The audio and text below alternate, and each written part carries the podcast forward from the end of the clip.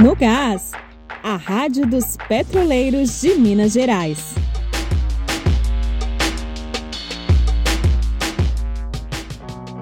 Olá! No episódio de hoje, nós vamos falar sobre a grave ameaça à vida dos trabalhadores, que é a retomada das atividades presenciais da empresa anunciadas pela gestão da Petrobras.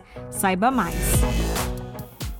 Depois de dois meses de intensa cobrança, a gerência da Petrobras finalmente começou a testagem em massa dos trabalhadores de Minas Gerais.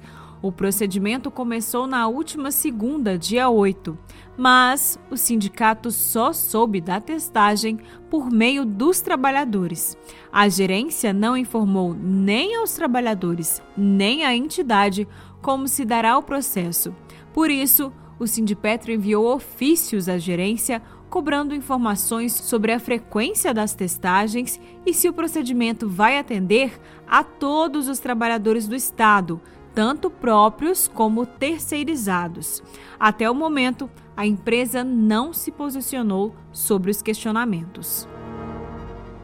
De forma irresponsável e negligente, gestão da Petrobras anuncia retomada de todas as atividades presenciais. A medida foi divulgada no dia 8 e inclui na lista empregados que são do grupo de risco da Covid-19. A decisão da empresa foi tomada sem qualquer tipo de diálogo com os trabalhadores e seus sindicatos. A FUP denuncia que, assim como o presidente do país, a direção da estatal também vem omitindo o número de casos da doença.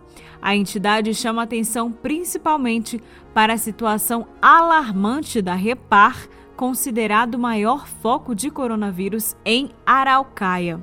De acordo com o boletim diário da Secretaria Municipal de Saúde, dos 109 casos positivos no município, 48 são da refinaria. No litoral paulista, já são três mortes por Covid-19 registradas na RPBC, Segundo informações do sindicato local, 50 funcionários testaram positivo e outros 18 estão classificados como casos suspeitos. Por hoje, nós ficamos por aqui. O próximo episódio da Rádio no Gás vai ao ar na quinta-feira, dia 11. Enquanto isso, você continua ligado em todas as ações da categoria, acessando o site sindipetro.org ou seguindo o sindicato nas redes sociais.